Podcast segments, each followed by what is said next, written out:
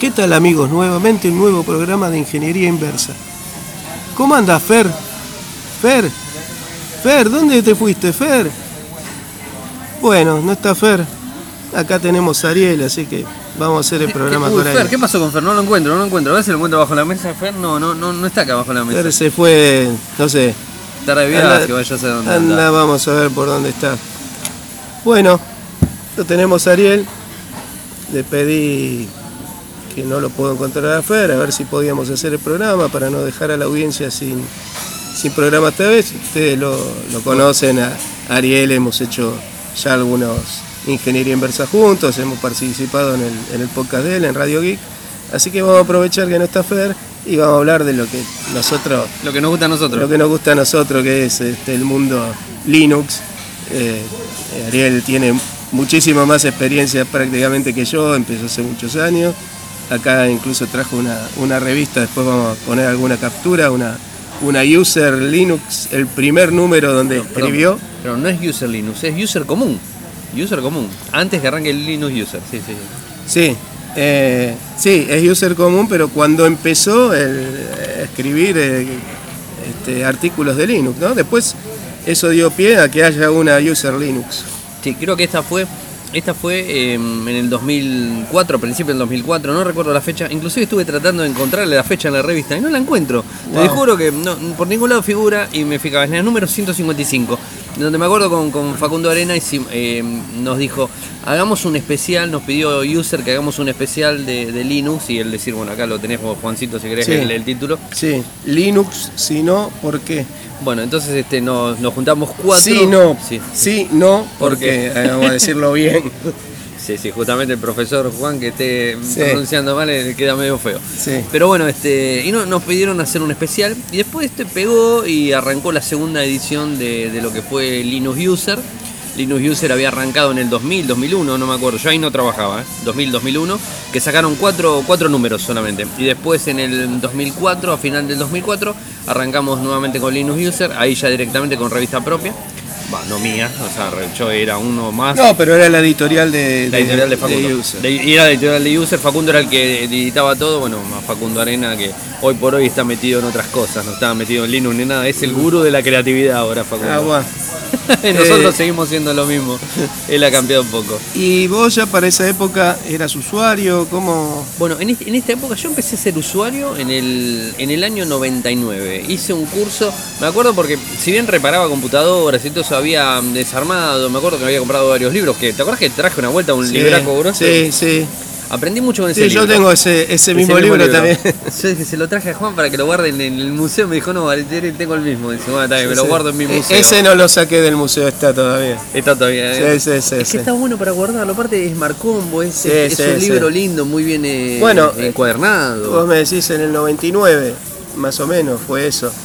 Y yo en el 99, en el 2000, me dijeron, vas a cambiar de curso, vas a dar reparación, y lo compré para principios de 2000. Es que tenías todo ahí. Mm. En ese libro tenés toda la historia. Y después, Juan, voy a, estoy leyendo un libro de IBM que te lo voy a prestar a vos, si querés quedártelo en el drama, un libro de IBM de los principios. Después te voy a sacar una foto, te lo voy a mandar. Un libro donde IBM cuenta todo. Pero bueno, esto es más allá del, más allá del, del- del programa. ¿no? No, no, pero acá vamos y volvemos, como Vamos. decimos con Fer. No lo traje por el peso, inversa. porque te lo iba a traer para que lo veas. Pero en la próxima que nos juntemos te lo traigo para que le pegues una mirada. Te cuenta toda la historia de IBM desde sus comienzos hasta el, bueno, hasta el día de hoy no tanto, porque bueno, cuando arrancó con Watson, pero ahí eh, tiene un par de años, ya tiene como 5 o 6 años. Pero está bueno el libro. Che, no, yo empecé en el, en el 99, estaba haciendo un curso, hice un curso de reparación oficial para poder enseñar y todo. Entonces este, hice un curso de ese estilo y el tipo de ahí me decía que el hijo, que era más chico que yo, yo en ese tiempo tenía en el 99 tenía unos cuantos años, tenía un 20 y pico, 25, 26 años, eh, y el hijo tenía 23, una cosa así, o 22, y empezaba a probar eh, eh, SUSE, en ese momento estaba usando él, SUSE Linux, y lo trajo, trajo un CD. Y yo dije, bueno, ¿qué es esto? O sea, había leído, leía en las revistas y todo, pero no estaba metido en todo eso. Entonces de ahí en más empecé a probar, a instalarlo, y bueno, y ahí arrancó mi, el gustito por, por ese lado. Vi que la reparación, si bien tenía un mercado grande, me pareció interesante entrar en Linux que no tenía mercado directamente. Claro. Por lo menos en Argentina. Sí, sí. En Y Argentina no habría, nadie. muy poquito, o sea, yo, yo entré después que vos en eso, ¿no? Pero eh, yo en esa época también hice curso ni mencionaban Linux, ni, No. ni- ni existía en el curso para nada.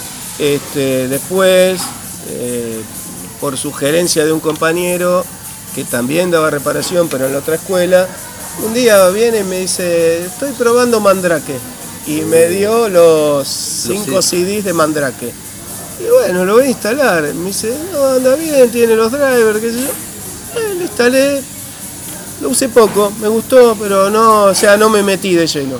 Hasta que en el 2007 eh, sí empecé a usar, me gustó el sistema de live de Ubuntu, lo empecé a probar, lo probé en la escuela, lo instalé, fui cada vez metiéndome más, como mucha gente, primero doble buteo y después prácticamente ya el doble buteo pasó a ser a, a modificar el groove y que butee siempre de, Siempre de- lo mismo. de- Es de que, Linux. es que Linux siempre quiso hacer eso. Viste que vos si te las Linux tenés Windows, automáticamente te lo pone primero.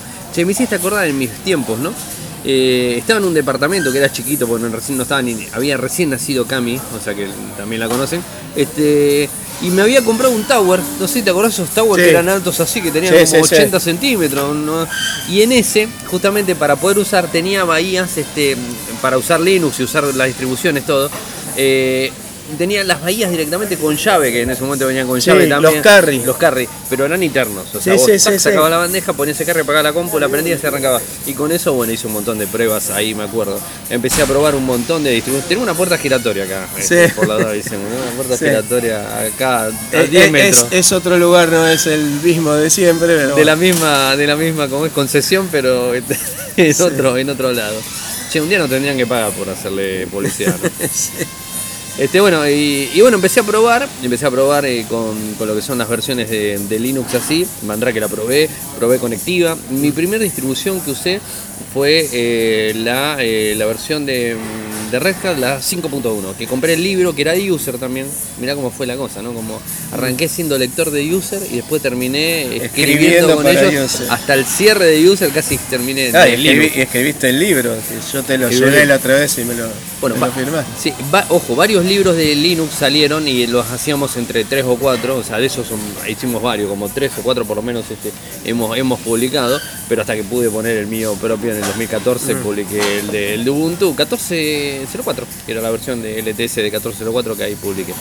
Pero bueno, la verdad que in- interesante cómo se fue moviendo todo y cómo fue cambiando Sí. en el tiempo las distribuciones, cómo fueron uniéndose las distribuciones. ¿Sabes que me hiciste acordar ahora? Yo digo, instalé en la escuela y eh, era el eh, 7.4, 7.10, uno de esos. Del, Y- del 6.1 en adelante, Mandrake creo que arrancó. No recuerdo la No, no, versión pero que yo arrancó. el de, eh, yo instalé Ubuntu. Mandrake lo puse en Ah. casa y es más, me acuerdo, otra vez conté algo en algún momento eh, cuando hablamos de sistemas con Fer.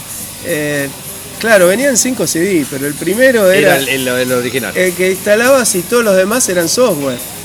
Claro, yo no sabía, ¿viste? no tenía experiencia. Entonces me pareció un punto de, ¿qué quiere? ¿Cómo va a ser esta máquina? ¿Servidor? eh, eh, para escritorio, y marcaba, marcaba, marcaba, marcaba marcabas todo. 800 mil cosas. Claro, vos este, lo bueno que tenía que podías con el primer CD arrancar la instalación básica, el escritorio y todo, Sí. y después iban pidiéndote, y lo bueno que tenía era un sistema de repositorios, cada, cada CD que tenías era repositorios en sí, o sea, no era instalación, de hecho vos ponías el 2 y no te boteaba la máquina, te boteaba con el 1, y el No, no, 2 no, eran, sí, sí. eran, eran repositorios, que después también se actualizaban por internet, lo que pasa en ese tiempo no había internet. Y yo digo que a mí tenía la- las máquinas en ese momento, tenía las PC chip que ya sé. Si Yo también, estuviera, eh. si estuviera, tuve, si eh. estuviera Fer me estuviera diciendo que soy un lagarto, que, Bueno, som- somos dos lagartos porque toda la vida tuve PC chip. que soy perdón. pichulero, que soy amarrete, pero bueno. Toda, toda la vida tuve PC chip, te aviso. Este, él tenía plata en esa época y tenía sollo con todas las placas. Igual yo con Soyo tuve problemas con algunas placas, ¿eh? O sea, yo tuve algunos problemas con algunas placas de Soyo. Pero O sea yo que- me acuerdo que cuando instalé el Mandrake, eh, que además de instalarle mucho software, tenía KDE de escritorio, ¿Te acordás? y el driver de video me gustaba más como se veía con el Mandrake, que me acuerdo que arrancaba y te mostraba un disquito y todo eso. Me gustaba más como se veía que, que con Windows. No sé si me, me- trabajaba mejor la placa. La verdad no te sé decir, pero Con- a mí me andaba perfecto. Convengamos también hay que contar algo, algo importante también en el año 2000, que la gente no lo conoce, quizás el que hoy usa Linux y quizás es usuario final de Linux no le dio tanta bola, que vos seguro te pasó, era que había una gran eh, eh, había una, una cosa para diferenciar. Tenías Genome por un lado y por el otro lado tenías Mm. KDE. Genome era feo, era horrible, no sé si te acordás, era horrible ese engranaje horrible. Eh, y digamos, las librerías y cómo se desarrollaba para Genome eran GTK. Sí. Entonces KDE era con QD, Qt. Entonces era, era como, digamos, era, era, era un- en el medio no podías usar cosas de Genome Mm. si tenías KDE. Y si tenías Genome no- eh, era eh, una cosa media rara. Hoy por hoy no pasa eso, se usan de cualquier otro No, lado. imagínate que en ese momento no tenía ni idea ni que era KDE ni nada. Me dieron Mandrake. Te das cuenta cuando le Ahora sí, ahora sí, pero y te, te puedo ver más, conozco más escritorios también, pero quiero decirte, en ese momento yo instalé Mandrake, me lo dieron. Venía con KDE. eh, Era por default. Ponía el buteo, doble buteo, lo usaba, no tenía problema. Pero todavía seguí usando mucho porque tenía mucho software para, para Windows, no, no lo conocía mucho. A veces que tenía algún problema arrancaba. Me acuerdo de haber arrancado y buscando en el símil de no es el Synaptic, pero era el que tenía de RPM, que tenía el KDE. Eh, Este, el de Mandrake. ¿Cómo era? sí. Man- Mandrake, no me- era, era todo, se tenía el nombre de Mandrake. Eh, me acuerdo que, que, Mandrake empecé- RPM que creo le encontré era. la vuelta para ponerle los. eh, para que pase MP3, porque Oh. no estaban los codes. Y a mí me andaba todo, ¿viste? Entonces, Es que Mandrake era la más, yo le decía la más buenaza, era la más buena de todas. Era, Mandrake era, digamos, lo que hacían era agarrar lo que tenían de, de perdón, de, de Red Hat, porque Red Hat en ese momento no era corporativo, era, digamos, eran, digamos, en, en ese tiempo tenías eh, KDE, vamos de vuelta. Red ese- Hat, Red Hat, SUSE. no, Red Hat, pero las fuertes eran Red Hat y por el otro lado tenías a eh, Debian. Debian con un solo CD, que era el NetInstall, que vos tenías que eran 200 megas, que vos ponías un 200 megas y tenías que instalar todo sí. o si no tenías varios sí que me acuerdo que Potatoes y los anteriores de, de, digamos de Woody no sé cuánto Woody fue después eh, eran como 15 CDs o sea tenías un montón de No, yo software no lo llegué a conocer. no, no, no, yo empecé de Sarge, de Debian 3 Sarge, ahí arranqué con Debian, ahí es cuando arranqué con Debian yo. Pero realmente, digamos, este, vos, vos veías este, esa, esa gran diferencia que había entre una distribución y la otra, y Red Hat era como que tomaba todo. Red Hat era, era uno de los creadores del RPM en definitiva. de Sí, sí, sí, sí, creo que sí, que salió de ahí. Sí, sí, salió de ahí. Y bueno, y Debian era muy fuerte. Lo que pasa es que bueno, estaba. Y después la otra contra que estaba, que era, era más vieja y era más difícil de estar, que era Slackware. Slackware era para los entendidos en el tema. Y en ese tiempo, no sé si te pasó a vos, pero digamos, este, nosotros que empezamos a tocar eh, un culo en el escritorio ahí, y de repente sentar y probar y probar y probar y, Y bueno, probar es que y eso es lo que tiene, que te- al que le gusta probar y toquetear, Hoy ya ahí no está. pasa eso. Hoy está. No, No, hoy- ya es tan fácil hacerlo. no, y además. con un botón derecho se por traba. ahí, mm, en esa época por ahí éramos Teníamos más tiempo, chicos, teníamos teníamos más tiempo, nos gustaba y lo hacíamos. Después va pasando que uno Se van poniendo no más viejos. tiene tiempo y quiere algo que le simplifique la vida. Hoy por hoy Este, no pasa eso. eh, o sea, a mí me está pasando eso eh, hace mucho. Cada tanto pones a tocar cuando no tenés más remedio porque te, no sé, no te anda algo. o un laburo puntual que tenés que hacer. o un laburo, pero si no, tratás de que no. Pero bueno, eh, por ejemplo, yendo también, eh, es y no de, de Linux, pero yo me compré la Raspberry pensando que iba a hacer cosas y la tengo ahí porque Guardadita. no me siento... Con la, tengo con el y por ahí a veces escucho multimedia, pero no, no Se estoy con hacer un montón de cosas. Claro, pero podés hacer 800.000 cosas, de, hecho, este, poner servidores y Nuestro todo. amigo Ángel de Yui, que lo conocés también. Sí, escuchás. sí, lo escucho. Él está Lo a escucho. full con la Raspberry Pi, Lo no sé qué hace. Va hasta el baño con la Raspberry Pi, no, sé qué hace. hacen, hay, hay cosas muy piolas. Maneja un auto autónomo directamente. No, lo que pasa es que yo lo escucho y Sí, tienen sí. este eh, ahí está el pijol para, para que te filtre la- las publicidades. Este, hay, hay varios servidores, eh, usa mucho que yo no sé todo eso de Docker, que yo los escucho. Docker. Él habla mucho de Docker. Eh, el atareado también, el podcast de España también anda con todo ese tema. Es que cambió mucho. El otro día, ustedes cuando estaban haciendo el programa, cambió mucho. O sea, volviendo, volviendo a, lo- a los inicios, ¿no? O sea, hablábamos de punto .dev y punto .rpm. Y después estaban los targz que teníamos que compilar todo. Para que te funcione targz era make, o sea, configure punto .make, punto Sí, sí. Para que te funcione y que compiles y que funcione eso, tenías que tener una suerte del otro mundo para que te funcione un Alguna vez algo. quise hacer y no me En funcionó. la primera que le ponías configure te tiraba error, error. Y después make, error de vuelta. Y todo, o sea, en Linux la regla de oro es si funciona no te dice nada y si no funciona te tira errores por todos lados. Esa es la regla de oro. Eh. Pero bueno, después eh, era como que necesitaba las dependencias, era todo un laburo. Hoy por hoy este, las cosas han cambiado, de hecho lo hablaste vos de lo que son los Docker, lo que son las Mm. aplicaciones, las Flag y todo ese tipo de cosas que son... Sí, Flatpak, este, La, la otra que tiene No Ubuntu estoy muy de ahora. acuerdo en eso yo. No, no me acuerdo ahora cuál es la otra que tiene Ubuntu y se me fue el nombre, pero bueno. a mí también se me fue el nombre. Este, hay, Eh, hay- hay tres o, dos o tres. Son que aplicaciones que tienen directamente. Era lo que después conocimos en el tiempo, o sea, después del 2000, que eran las aplicaciones que tenías. Linux siempre tuvo la posibilidad de tener librerías compartidas. Las librerías compartidas era justamente eso que tampoco te dejaba usar aplicaciones de KDE contra de Genome. Digamos, eso fue, después eso se rompió, eso en algún momento se rompió. Pero, digamos, este, eh, el tema era que las dependencias que utilizaba, lo bueno que tenías era que, digamos, o por lo menos era mi speech de toda la vida cuando daba una charla, era que en Windows cada vez que abrías una aplicación tenías que levantar los DLL de todas las aplicaciones. Abrías una aplicación, DLL, la misma DLL que tenías abierta con otra, con otra, con otra y la abrías 25 veces. En cambio Linux no, Linux tenías las, del, las DLL que no eran DLL sino dependencias, las dependencias automáticamente cuando levantas una aplicación y la otra la usaba, la us- usaban de forma continua. Entonces era más rápido. En Ah. cambio, todos los paquetes nuevos que hoy por hoy salieron utilizan eh, librerías estáticas. Sí, son como compartimientos separados. Son estáticos. Entonces, yo digo, rompió un poco con, con mi eslogan de. Por eso cuando me hablan de todo eso, yo como digo, oh, digo, es como que me, me- me- digo, no, no, no, no es lo mío, no es lo mío. Porque, a ver, funcionan bien, son mucho más rápidos. De hecho, Chrome OS lo tiene y funciona perfecto. Pero claro, ya está en una, en una máquina que es más, este, más libre, más chiquitita. Eso No. Ah, creo que eso también lo hicieron para poder tener Simplificar. co- co- y simplificar y tener compatibilidad de que una aplicación la pueda tener en distintos lados y eso Instalás el, el, el- Slap, no, ahora no me puedo acordar cuál era. sí. Este, ahora no me puedo. El Flag, Sí, ¿no era es- no, Flag Flat- Flatpak es- eh, no es de Ubuntu, usa otra, pero eh, no me puedo acordar. Tengo, tengo- tenemos el teléfono grabando, si no lo buscaba, Sí, pero este, sí, Snap, no- Snap, Es- eh, Snap, es, Snap, Snap. Snap es la, Snap. De, la de Ubuntu. Eh, yo he instalado aplicaciones, funcionan muy bien, no tengo problemas, pero cuando vos ves y tenés una máquina, porque una de las cosas que tenía Linux que usabas máquinas antiguas y te funcionaban, o sea, los PC chip que vos usabas, que yo usaba, eran como un sollo con Windows funcionando, porque eran recontra... Sí, andaba, Andaba bueno, mucho mejor. Esa es otra cosa de la que a mí me, me, me enganchó con Linux. El poder. Imagínate, yo empecé, en el, yo empecé en el 2000 a dar clase. Y está bien, en esa época, de este, todavía hasta el 2006, 2007, no empecé a meter en el curso. Pero lo, que, sí. lo que sí me pasó, claro, eh, yo siempre pensé esto cuando conocí esto. Eh, yo a un alumno le tengo que dar las dos posibilidades. Tiene que conocer el sistema privativo y tiene que conocer el sistema abierto. Después él decidirá, pero él a un cliente le tiene que ofrecer las dos posibilidades de instalar.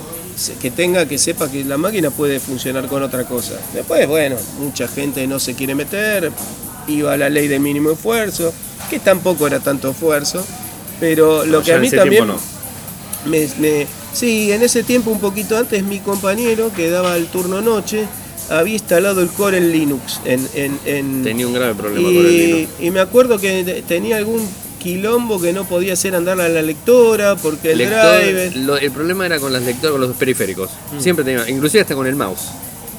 Ese era uno de los problemas que tenía. Este, y bueno, cuando yo empecé con el ICD, eh, una, usar el No ICD. Pix, no Pix. No, no, el ICD Ubuntu. Cuando Ah, empecé con el. ICD, Ah, empecé con Ubuntu, de una. Eh, ya creo que desde el ICD en esa época se podía instalar. Porque hubo una época que había el ICD Uno y otro. y el otro. Había y tres. instalador. Había tres. Para Mac, para, un- para instalar en, en- en Intel y para instalar y para usar en Live. Y cuando empecé a ver eso, te me enganché y digo, bueno, lo voy a instalar a ver qué pasa. Me empezó a funcionar. Veía que lo que decís vos, la máquina funcionaba más, Más rápido. más rápido, andaba bien. Obviamente, si yo fuera el tipo que me abatato al primer problema, lo hubiera tirado a, a- Sí, cambia la máquina es más fácil. Pero bueno, viste, este, hablábamos de esa época que uno tenía tiempo y le gustaba y decía esto no me va a ganar y yo le tengo que encontrar la vuelta y uno se ponía y lo terminaba sacando adelante. Por ejemplo, una de las primeras cosas que me pasó en el aula. ¿Compartir en red? No, en, en red no. te- eh, en ese momento no, no sé si teníamos compartida en red, pero sí lo que teníamos era este, un televisor eh, de 29 pulgadas.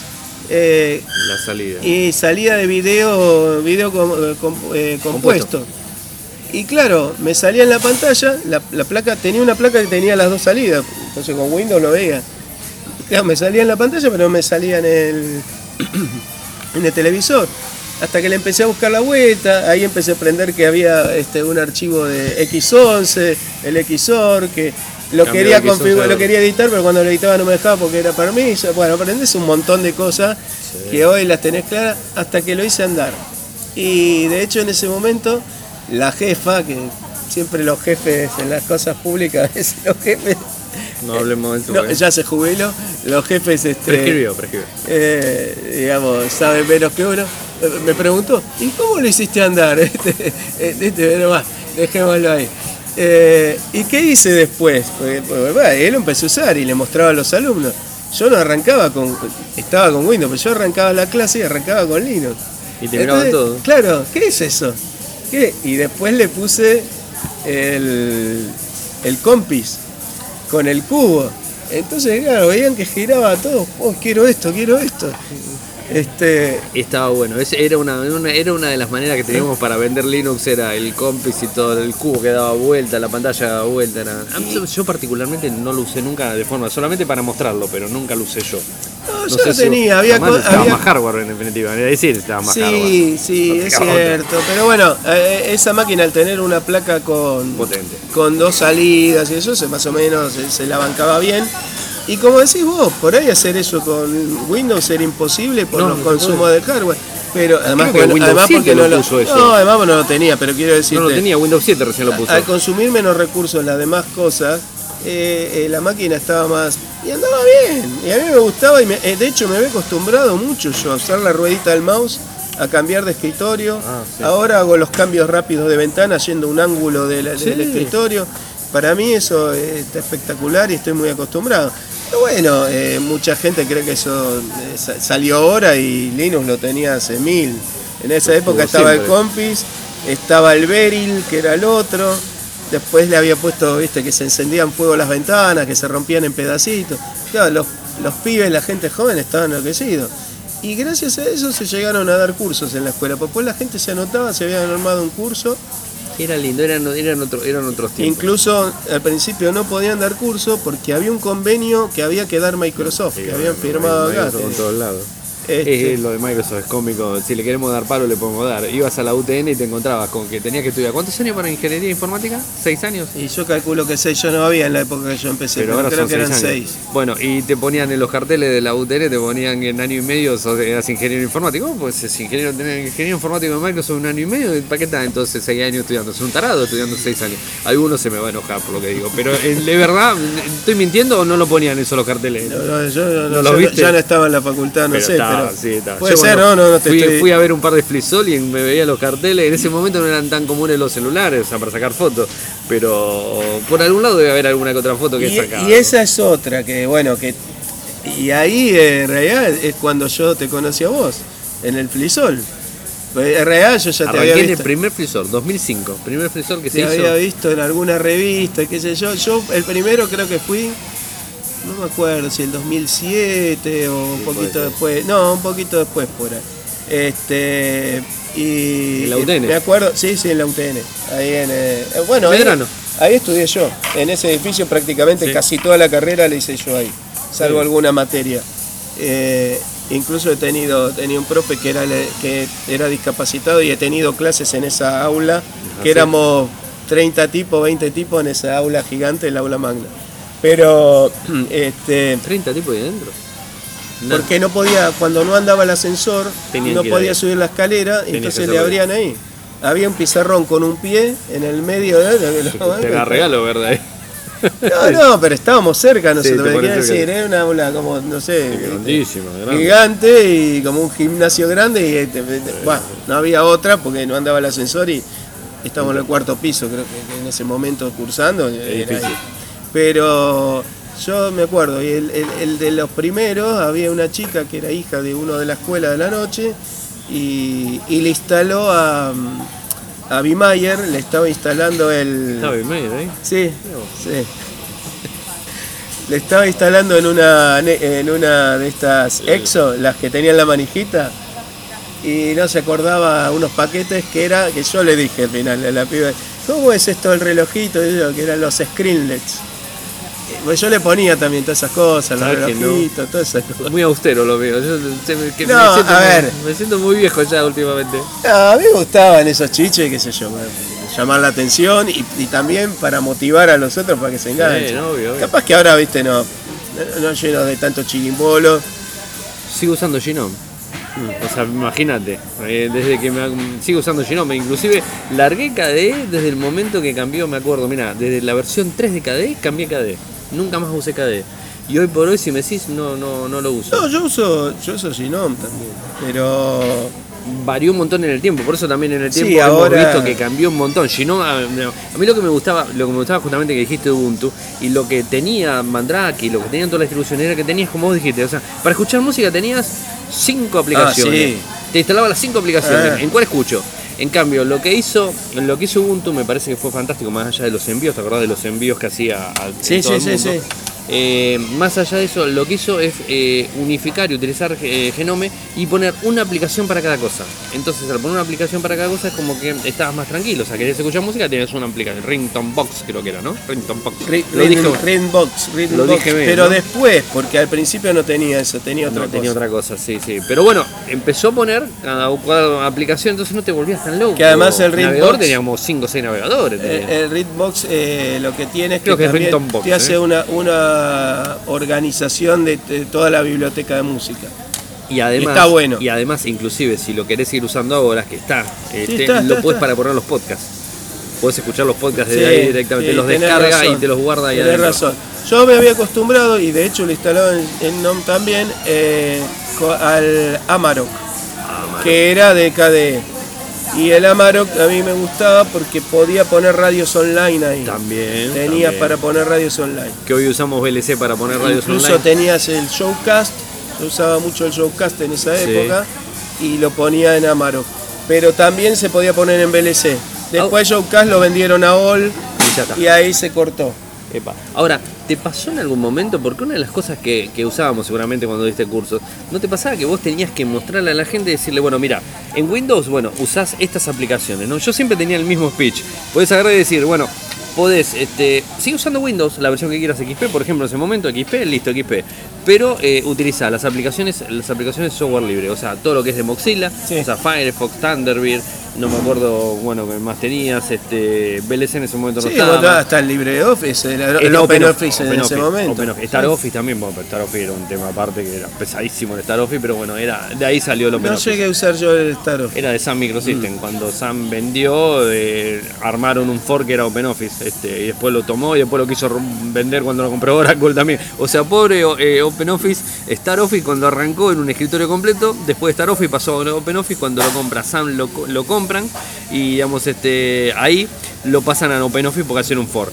Cuando lo sigue teniendo, eh, lo sigue teniendo Sun Microsystem y se lo va a pasar a Oracle cuando venden a, lo venden a Oracle, Oracle lo quiere cerrar y ahí sale LibreOffice. Y hoy por hoy tenemos LibreOffice. Y sigue estando Open Office, creo, yo no estoy loco. Creo que sigue estando. Sí, No sé sí, está, está, no sé, no sé, No sé si lo, actualizan No, nada que ver. mucho, pero No, se lo dieron Está. a- lo, lo vendieron a, digamos, se lo cedieron a Apache, Apache Foundation. Mm. Apache Foundation es el que la utiliza, entonces de esa manera es como que sigue en licencia GPL y toda la historia. sí, tal cual, lo primero, porque la, eh, Es darle eso, ¿no? O sea, siempre la- la- la tuvieron el, sí, obvio, Y después que se cambie.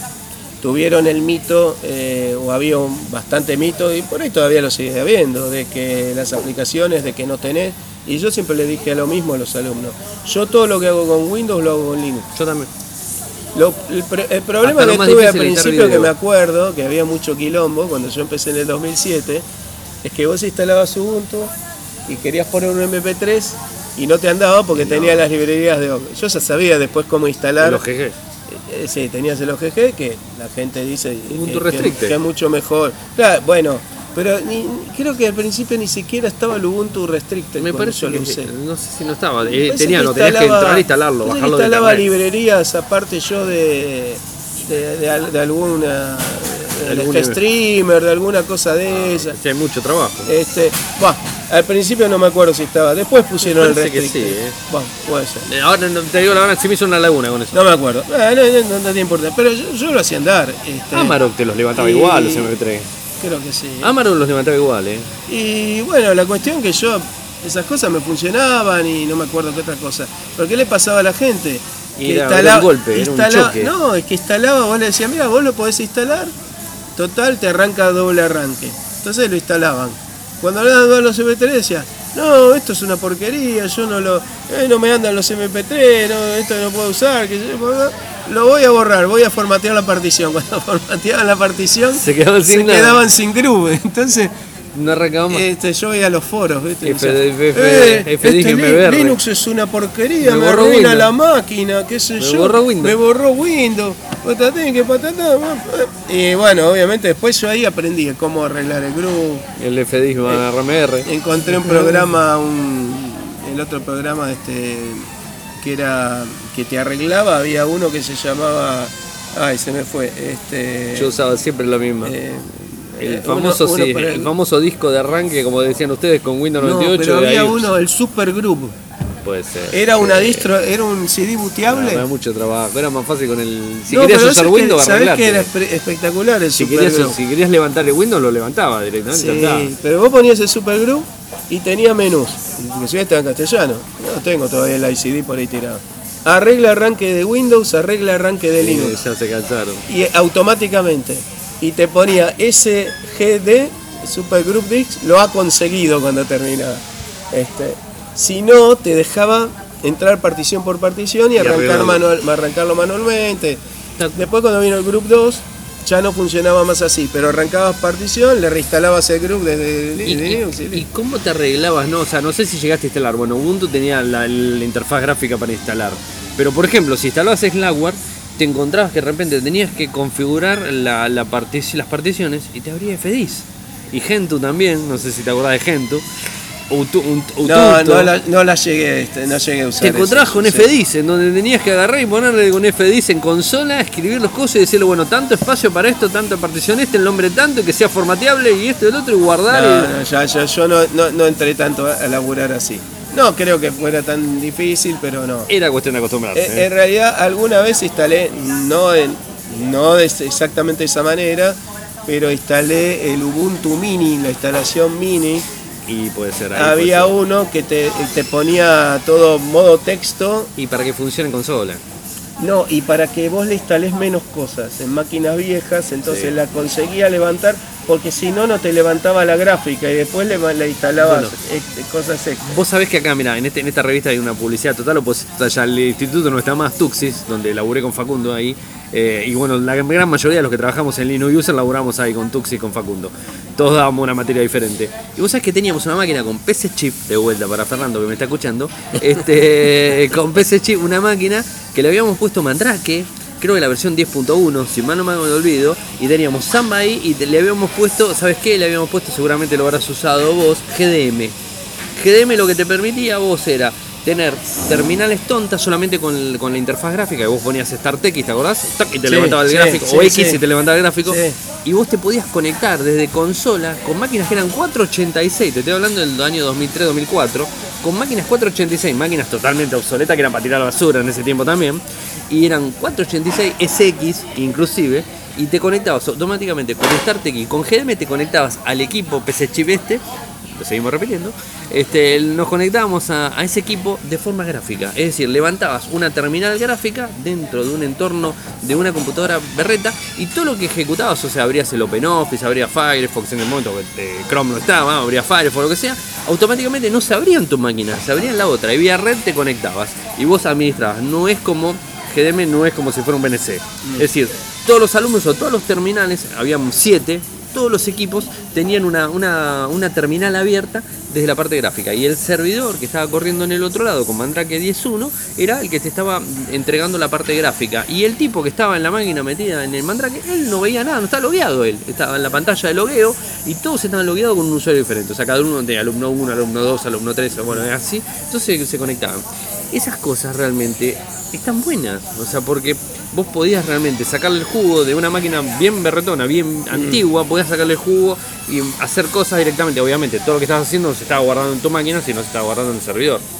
Que es lo mismo, después salió el término de, digamos, terminal server, que, que fue diferente, no lo llegamos a utilizar en ese tiempo, pero bueno, estaba ahí. Así que bueno, las experiencias eran, estaban buenísimas. Sí, sí, sí. De, de hecho, yo ahora, bueno, ando dedicando mis ingresos a arreglar mi casa y otras cosas, pero... ¿Estás este, haciendo algo GNU también ahí? eh, pero digo, no, no estoy invirtiendo en equipamiento, pero mi máquina tiene 8 años anda una máquina- perfecto. eh, tengo una máquina hace tiempo. Y Tengo anda una máquina. perfecto la escritorio. Bueno, mira, yo tengo una NUC que, bueno, todos saben que lo hemos con, con Fer también lo conoce, una NUC que es un Celeron, no es Sí, gran cosa. sí, sí, las y la verdad que no tengo problemas. Ni siquiera es un Core i3, es un Celeron. Funciona perfecto. Después tengo una compu que la usa mi señora Clau eh, y es un, At- un Athlon, digamos, este, de, es de 64 bits, de un solo núcleo, que debe tener más de 7, 8 años seguro, más también. Bueno, ¿eh? esas fueron las primeras que empecé a usar yo en la escuela con Ubuntu. La sigo usando, la sigo usando. Con, con, con Ubuntu eh, la sigo usando. Y no bueno, y después tenés la, la otra historia con eso que yo también fui aprendiendo, ¿no? Vos, vos mencionaste a, a- a NOM porque, bueno, venía con el Ubuntu y, y los CD te los mandaban. Yo no pedí nunca, pero me, me han regalado algunos de los que mandaban. Este, y, pero bueno, tenías la alternativa de que si eso no te iba, tenías otros escritorios, el LXD, el, el, XFCE. Acordate que vos cuando hacías el pedido podías pedir Ubuntu o Kubuntu. Ubuntu, Vos pedías Ubuntu, después vino después, Sí, te podía- Ubuntu. después se cortó el envío de los CD. Sí, pero... ¿Te eh, llegaron a tu casa? Yo pedí y me llegaron. Sí, sí, Después a lo mí- terminé regalando. Yo nunca pedí, pero me contaron. Yo no de hecho, los he visto. Este, eh, yo los bajaba generalmente y, ahí, ahí, ahí, a pesar de lo que diga Fer, este, yo los regalaba, no vendía. ¿Vos llegaste alguna vez a meterte? ¿Te acuerdas la campaña que habíamos hecho desde mi sitio en Infocertec? La campaña de regalar CD. ¿Te llegaste a pedir alguno? No, no. Llegué a regalar más de 2000. 2000 CDs en todo el país y lo costeaba yo. ¿eh? A principio lo costeaba yo casi casi todo. El envío del CD y lo que te mandaba en una Te mandaban tarjetita. un CD en blanco. No, claro, yo le pedía, le ponía un papelito adentro diciéndole no te pedí nada, me da la dirección, todo, le mandaba el CD, el que me pedía tenía tres o cuatro opcionales para que me diga, y te mandaba un papelito adentro chiquitito para que no pese tanto en el sobrecito, que era el mismo sobre del CD, cerrado, pegado con una etiquetita mía atrás, y te decía, ya que recibiste esto, si querés me puedes mandar un CD en blanco así lo Yo puedo te voy a replicar". decir la que te diga Fer, pero eso no te digo, eh, hacé de cuenta que está Fer acá. Dale, En el papelito ponía un café. Bueno. No, no pedía nada en ese tiempo. Y llegué a. Eso es lo que diría Fer, ¿no? Yo- Llegué, llegué a más de 2000. Y bueno, por suerte tuve donaciones en donde me han regalado tubos de 100 CD. Me, me acuerdo que me regalaron porque después en principio se dan cuenta que era buenísimo. verdad, que era verdad y que se los mandaba de verdad y llegué 2000 y pico. Después me terminé cansando porque, a ver, no me que terminé cansando, el problema lo tenía con el correo. El correo en principio estaba todo bien. Sí. Después en un momento le llegaba una pila de 50 CDs, todos en sobrecito, y me decía, no, señor, usted tiene que poner un sobre. Pero si yo lo ponía, me acuerdo que me salía 75 centavos el envío y el CD me salió un peso. Es decir, con dos pesos yo te mandaba un CD a tu casa. La estampilla, más el sobre, más el coso. Entonces con dos pesos yo te lo mandaba a tu casa. Y después vos, si querías, me mandabas otro para que yo lo envíe, ¿no? Y, y bueno, llegó un momento que vos me empezaba a salir más caro el envío y digo, ya no era rentable. Y digamos, o sea, está que pagué un montón, pero. no, se vos no querías complicó. difusión, pero tampoco puede hacer No, beneficencia. No, no podía, no podía hacer tanto. El Tiene costo familia, era, el tiene costo era- otros gastos. Pero más de 2.500 CD, por lo menos despachado de casa. Y venían, ¿eh? Estaba en casa y todos los días Cami era chiquitita y me decía, che, pa, te llegaron un paquete de Mirá, tantos mirá, CD. mirá qué bueno, mirá qué bueno. Eso lo hice, siempre lo, siempre lo digo. Lamentablemente por la culpa de los hosting de acá que tuve, que se me borró, se me borró toda la información esa, pero tenía, tenía toda la lista. Sí, eso es una macabra. Se me ha borrado todo, pero cosa que pasa. Perdón, me, me fui con otro tema, pero estaba, quería, No, está- hoy, hoy el programa es nuestro. Hoy es nuestro, acá- Así acá que Fernando hoy hablamos lo que queremos. Ya nos va a dar seguramente después este, el amigo. No sé, y yo no, lo tenemos que recordar que este es, no sé si lo dijimos al No lo principio. dijimos. No, lo dijimos. Es el número 49.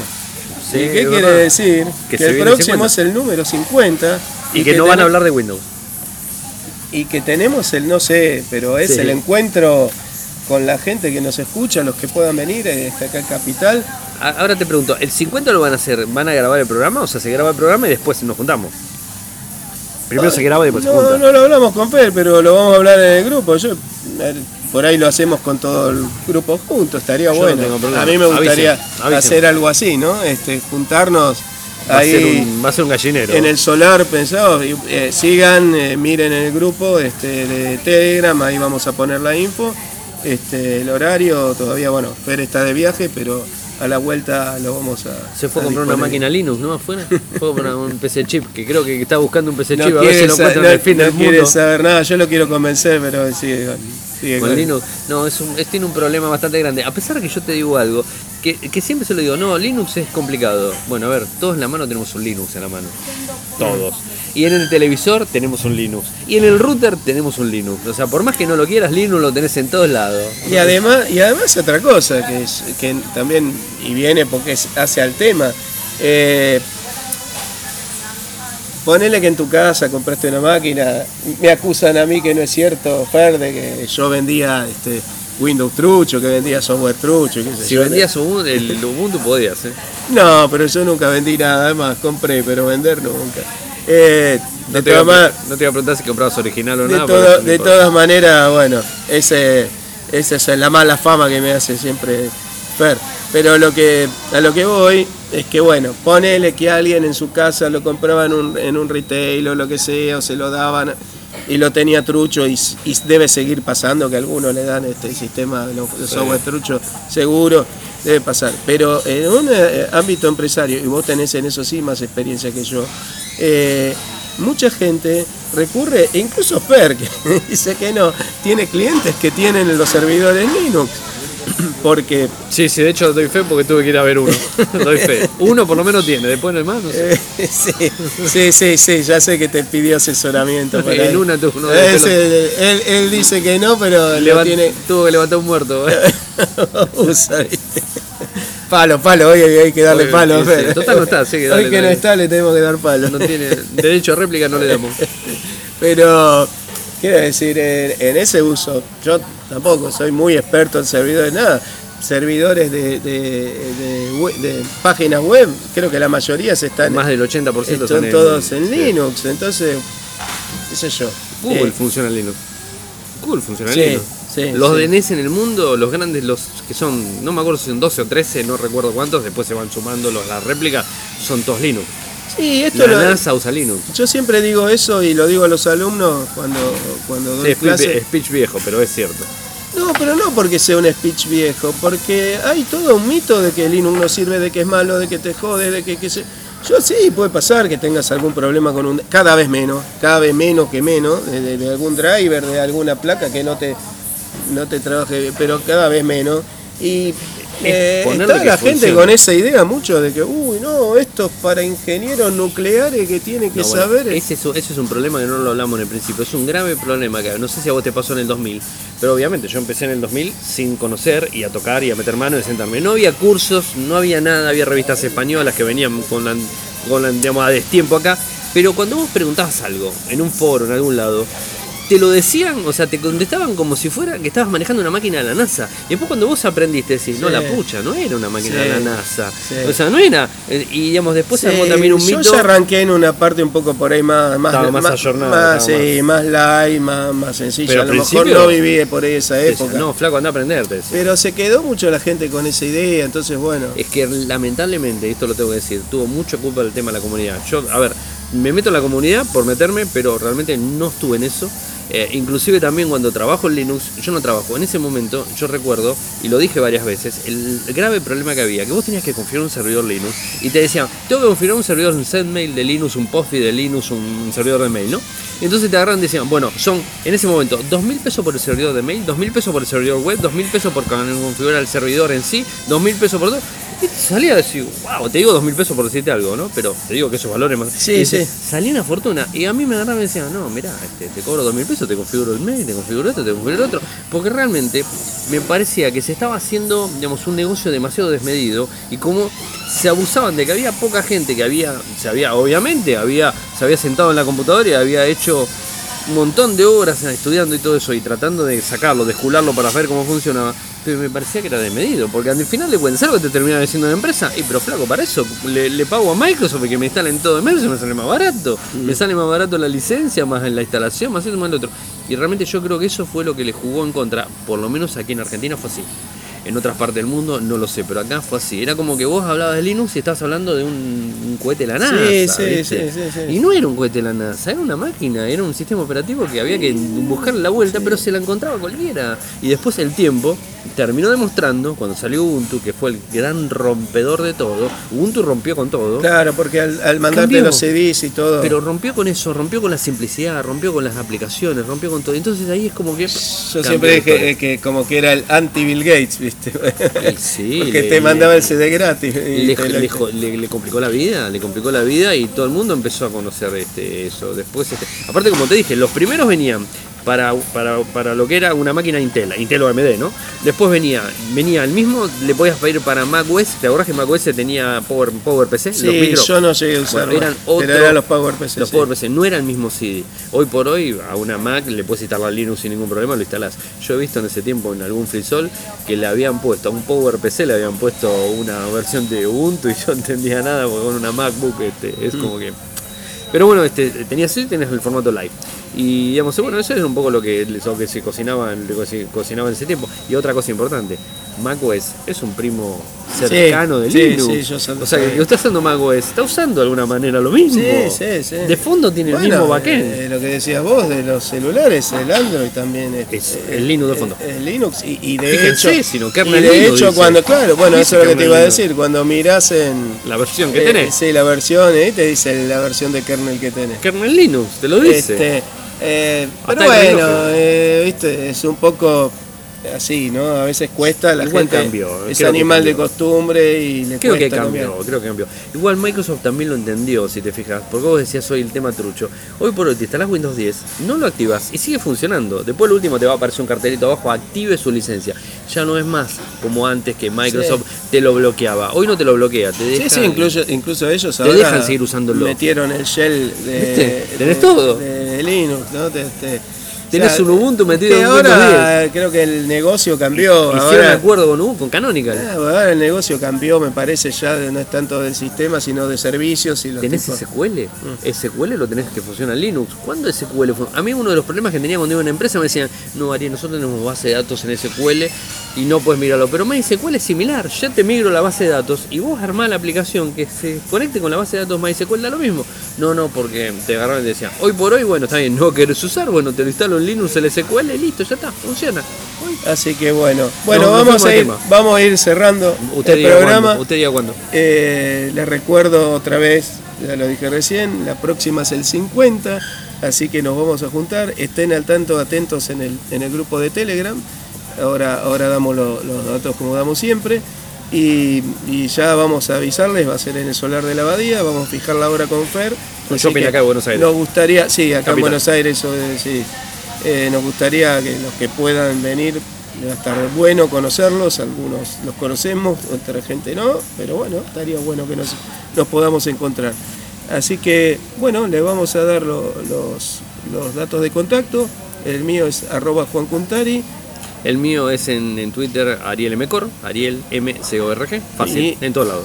Y le damos también el de Fer, arroba Ferdor. Que No, no se lo des el de Fer. Bueno, Bueno, dáselo otra vez. se lo damos, se lo damos para se quieren contactar para hablar lo de, lo de la juntada. Y eh, tenemos el grupo de Telegram, arroba Ingeniería Inversa. Un saludo a todos y los esperamos la semana que viene. Chau. Saludos a todos y gracias, eh, Juancho, por la, la conexión. Chao.